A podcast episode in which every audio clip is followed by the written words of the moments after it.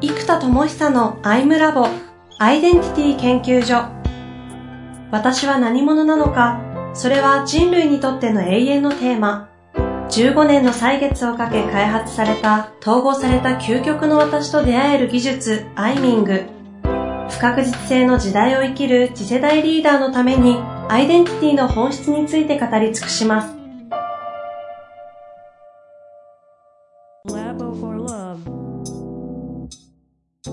こんにちは、遠藤和樹です。生田智久のアイムラボアイデンティティ研究所。生田さんよろしくお願いいたします。はい、よろしくお願いいたします。さあ、今月最後になりますが、はい。話はね、壮大に3回にわたってしやってきましたので、少し整理しましょうか。そうですね。今回の、まあメインの概念は、とにかくウェイクフルネスドームの発生装置というところからスタートしているのそうですそうちょっとそこから行きましょうかね。そうですね。まず会社のやってるすべてという意味では、ウェイクフルネスドームの発生装置を作ってますよと。うんうん。で、これ 2C では、えー、毎朝の問答空間と、えー、今度ね、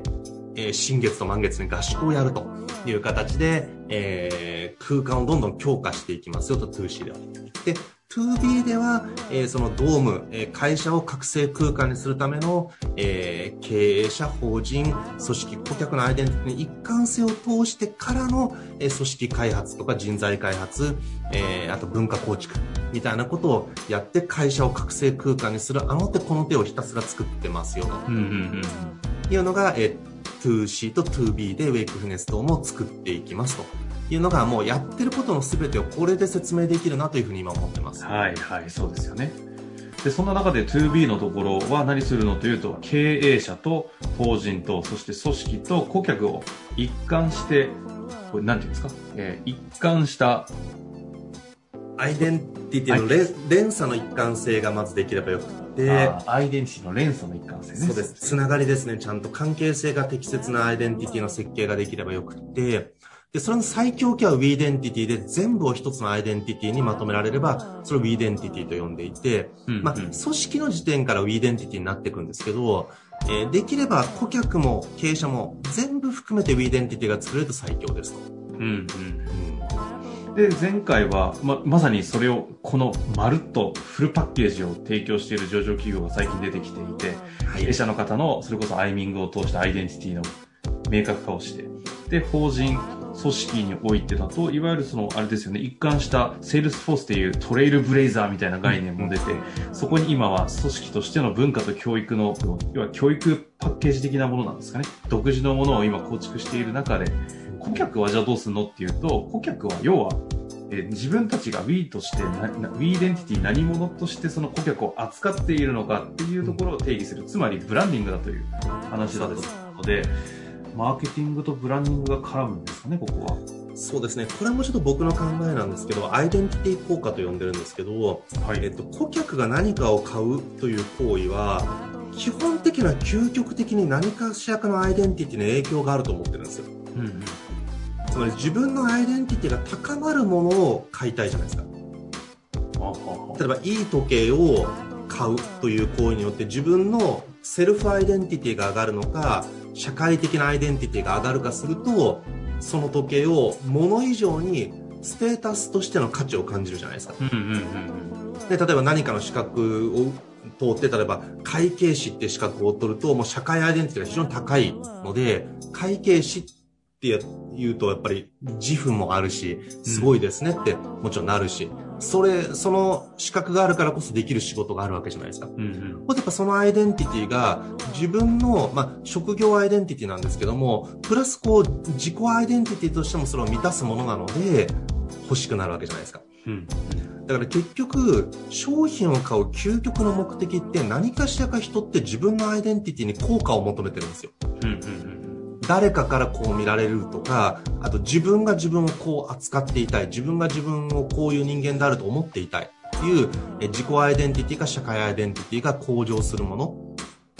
なので結局顧客が何者としてえ自分を扱いたいかということが分かっていくと、まあ、このマーケティングブランディングもやりやすいですよということですかね。うんうんうんはい。これ、ぐ具体的には、えっと、結局これ、なんですかね、世の中で言われるブランディング、マーケティングと、あの、生田三軸でいうアイデンティティを真ん中に置いたマーケティング、ブランディングってなんか違ったりとか、考え方なんかあるんですか？あえっ、とですね、これは、えっ、と、世の中の多分一般的なブランディングって、会社が顧客からどう見られるかに意識があると思うんですよ。いや、そうですよね。そう思い。でも僕の言ってる概念はむしろ、社が顧客を何者として扱うのかの方が大事だと思ってるってことですよ。真逆ですね。そうです。で、かつこれは、顧客が誰にとって何者でありたいのかも連動するわけですよ。そうすると、会社がその顧客をどう扱うのか、そしてその顧客は誰からどういう存在として扱われたいのか。顧客をベースに、会社、顧客、顧客のコミュニティっていうところまでを見ていく必要があるんですよ。そう。で、この概念を僕は Foo for Whom っていう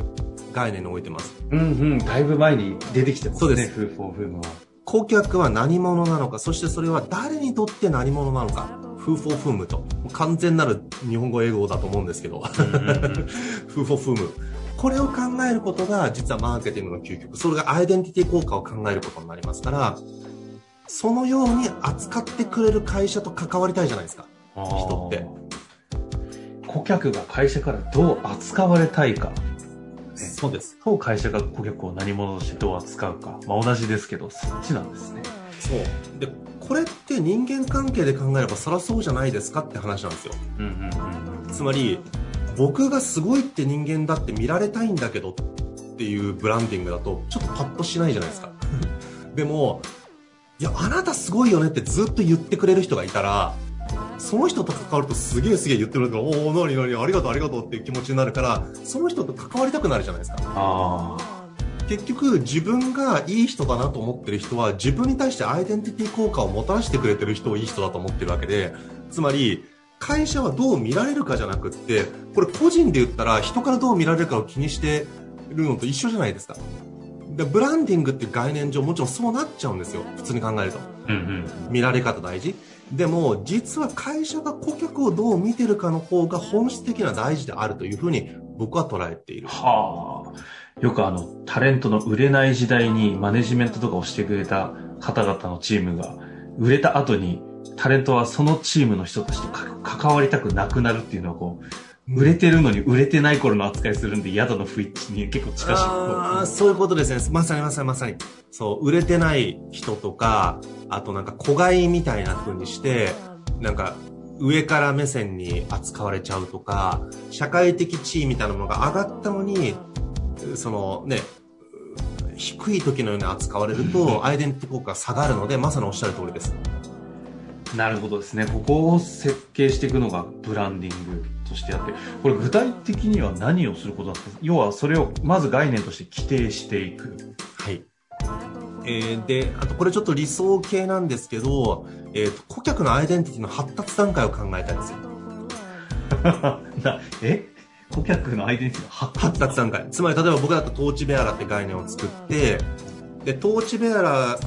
前半後半に僕だったら分けてるんですね。自己実現のレイヤーは基本的な potential lover なんですよ。可能性愛好家。ああ、前、前月、先月やりましたね。そうそうそうそう、前半が。うん。だからこれは自己実現してエキスパート化して卓越性を目指していき、思いっきり可能性を信じて可能性を現実化していくっていうのが前半戦。で、今度、えっ、と、可能性がありすぎるんですよ。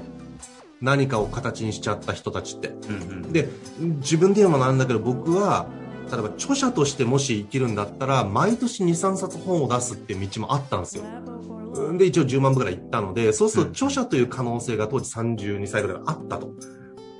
で、研修会社をもっと、例えば10億円ぐらいまで持ってくだった可能性あったと。でも自分にはいろんな可能性があるんだけども、結局、フォーカスして10年、20年やらないと、全部可能性で終わっちゃう、もしくは中途半端に開かれた可能性で終わっちゃうので、究極のフォーカスをした結果、僕は発明家として、今やったら AI の開発が一番パワーかけてるわけなので、それになったわけですよ。だから可能性が増えてきた人たちっていうのは、自己統合が必要になっていて、要は本当に進化としての炎、人類に、え革命をもたらすほどの炎のトーチベアラーとして、何が究極なんだを考えることが大事になるので、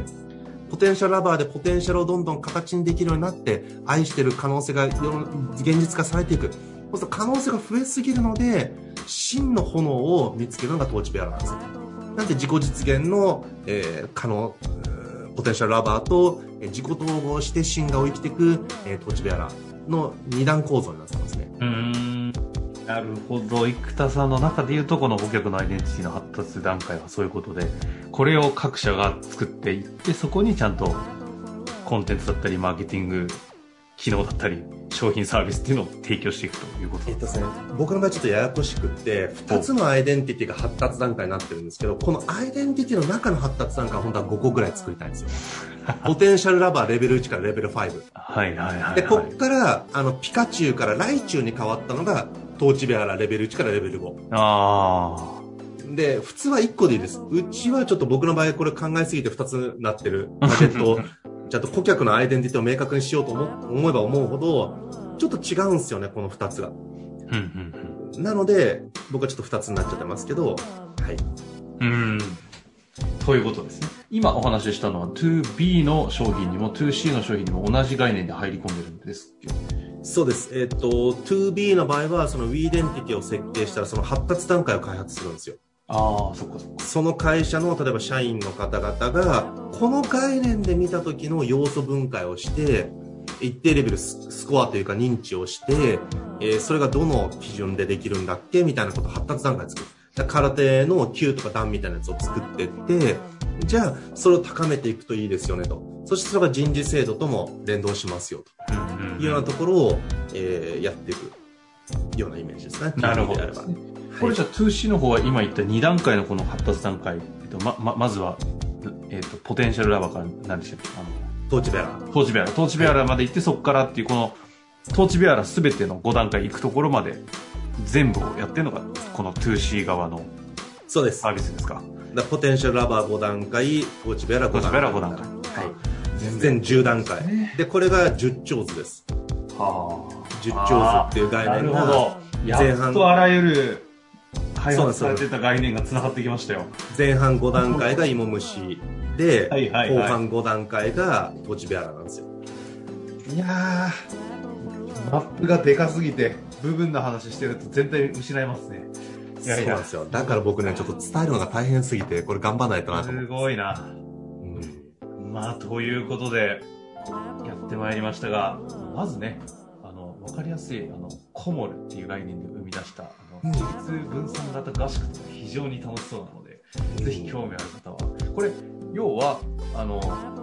ジニアムに入ってる人たちは全員参加できてって感じそうです。だからここもですね、また、えー、ってプランをですね、いろいろ設計して、いろいろ改良、改良して、あ、どれが今のプランなんだけど、わかんなくなっちゃってるんですけど、だからもう一回このコモルって概念を入れると、今の価格にインクルードしちゃうとさすがにちょっときついんですよ。ですよね。じゃあアドバンスにするのか、都度払いにするのか、もう一回全部をワンプライスにまとめるのか、うんうん、またちょっとね、ここの設計があるんで、今、それを現在進行形で考え中です。なるほど。まあ、はい、次回の時には、すでに動いているんで、リリースされてると思いますが、その時楽しみにして、今日のところは終わりたいと思います。はい。というわけで、ぜひ5月12日、新月満月としかわかりませんが、まず参加してみてください。はい、ありがとうございます。ありがとうございました。はい、皆さんありがとうございます。